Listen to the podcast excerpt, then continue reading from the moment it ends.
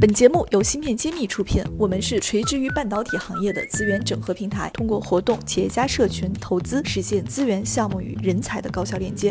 关注芯片揭秘公众号，我们与你共创国潮新生态。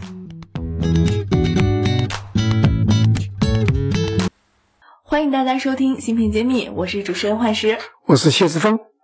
我们最近发现，因为芯片特别热呢，有很多。各行各业的人都来跟芯片搭关系，比如说我们之前讲过的董小姐，不过人家是真的开了芯片厂，在做跟芯片有关的事儿。然后还有比如说像阿里系、百度系都在跟芯片主动搭关系。那我们今天讲的这个主人公呢是教育系，他也最近在一个教育界的大会上来主动跟芯片搭关系。我来说一下这个背景哈，在今年的十月三十一号。俞敏洪呢，在出席 TEC 二零一八年教育创想大会的时候，他做了一番发言。然后这个发言呢说，即便是华为创造了自己的芯片，但是如果没有美国的芯片专利技术，中国手机一台也造不出。然后后面呢，他又说，呃，如果我们不用高通的芯片，用中国自己生产的芯片造出来的手机，可能后面要背一个包呵呵 这样大。然后这个就是他说是某个专家跟他讲的，他请教了技术专家。其实我作为业内之外的人，听到了这一句话，我也觉得是有点搞笑了。那今天我们请谢院长还是给我们解读一下俞敏洪说的这些话，哪些是对的？您觉得哪些也也是有可能是有待商榷的？啊，是的，我们这个芯片这个产业和其他产业呢也是有不同。俗话说隔行如隔山，我非常啊佩服新东方董事长俞敏洪先生，他是。啊，把教育做得那么好，让那么多人的英语大幅度提高，出国留学都做了很多的贡献，但并不证明啊，他教育做得好，已经懂芯片。那么他请教的专家呢，可能要么是这个专家的表述有问题，要么是这个专家本身是误导我们的于老师。是这样子，确实啊，如果你说不用美国芯片，我们华为做不出中国自自己的芯片，应该这样说。芯片这个技术是全球化产业链，你同样没有其他国家的专利技术呢，美国也做不出啊这个芯片，所以我们一定要了了解，不要说一定说美国不给我们做做不到。中国手机，呃，任何一个国家手机都是全球化产业链。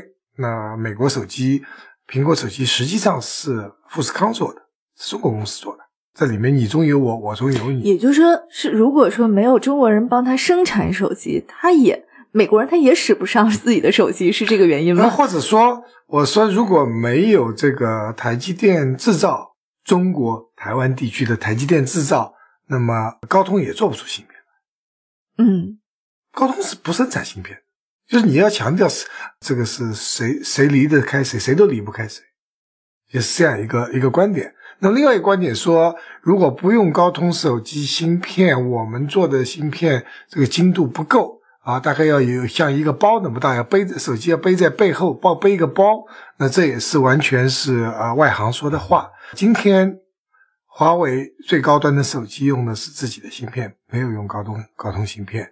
那么这个芯片的和高通一样，也是在台积电生产的。那么最近一个消息就是说，啊，华为又有新的手机芯片出来了。对我们之前剖析过华为的这呃麒麟九八零，好像它现在九九零正式推出了，这有什么新的亮点吗？对，这是一个很好的呃消息，就是说出来了麒麟九九零。芯片揭秘栏目组现将每期音频整理成文字，并在公众号发布。想获取文字版内容，请关注公众号“茄子会”，更多精彩等着你。那九九零呢？据我们看到的官方报道呢，它用了最先进的。啊，台积电的七纳米 Plus EUV 的工艺，那么又而且呢是真正做到的是一个五 G 芯片，而上一次我们说九八零是一个四点五 G 这样一个芯片。那么对于呃产业的格局来说，他们是领先的，就是全国全世界呃几乎要同步了，用的最先进的技术。我听说这款芯片还有一个很大的特色，就是它。除了很薄，其次就是完全针对五 G 时代所打造的。是的，这个五 G 是大家值得期待的，到现在还没有真正的开始应用。那么我们听说是上海要率率先推出五 G 的这样子一个一个基站，那么手机即正式进入五 G 时代也就不远了。我们预计按照上海说法是，二零二零年我们上海就可以率先进入的手机这个五 G 的应用。对我们上海最近也是有很多大的新闻、好消息哈，就这个 进博会在我们上海开展，然后上海也在这个报告中正式说五 G 要率先展开商用哈。是，那我们是不是 所有人都要换手机了？啊，这个是呃非常不幸，就是也非常高兴，就是你确实五 G 手机是不同的，你得换手机了。嗯嗯，那要换卡吗？好像是卡是好像。频率是不太一样的。呃，我想一般的时候就不用换卡，这个卡实际上未来啊，还这个卡可能不重要啊。有一一种新的技术叫 eSIM 卡，可能它不会再插卡，它会在手机里，你可以啊，当你呃这个卡是可以可以换，可以用软件的方法来来改变的，就是嵌就嵌入在你手机里面了，不是说另外真是不用再插一个卡，这卡就在手机里面了。嗯。那也说明运营商要跟这个手机生产商之间的绑定也就更深了。是的，对。那我这边了解到，上海北外滩区域好像已经完成了这个五 G 基站的部署。那么这样呢，说明我们上海首先进入这个五 G 的时代，应该也会引领在全国前列了。对，上海是一个非常开放的呃一个城市，可能不光是全国，甚至全世界。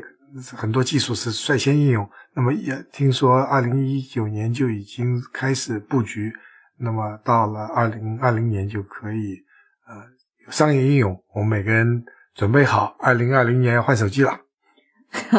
所以，近这一段时间，手机厂商的动向就是很有意思的。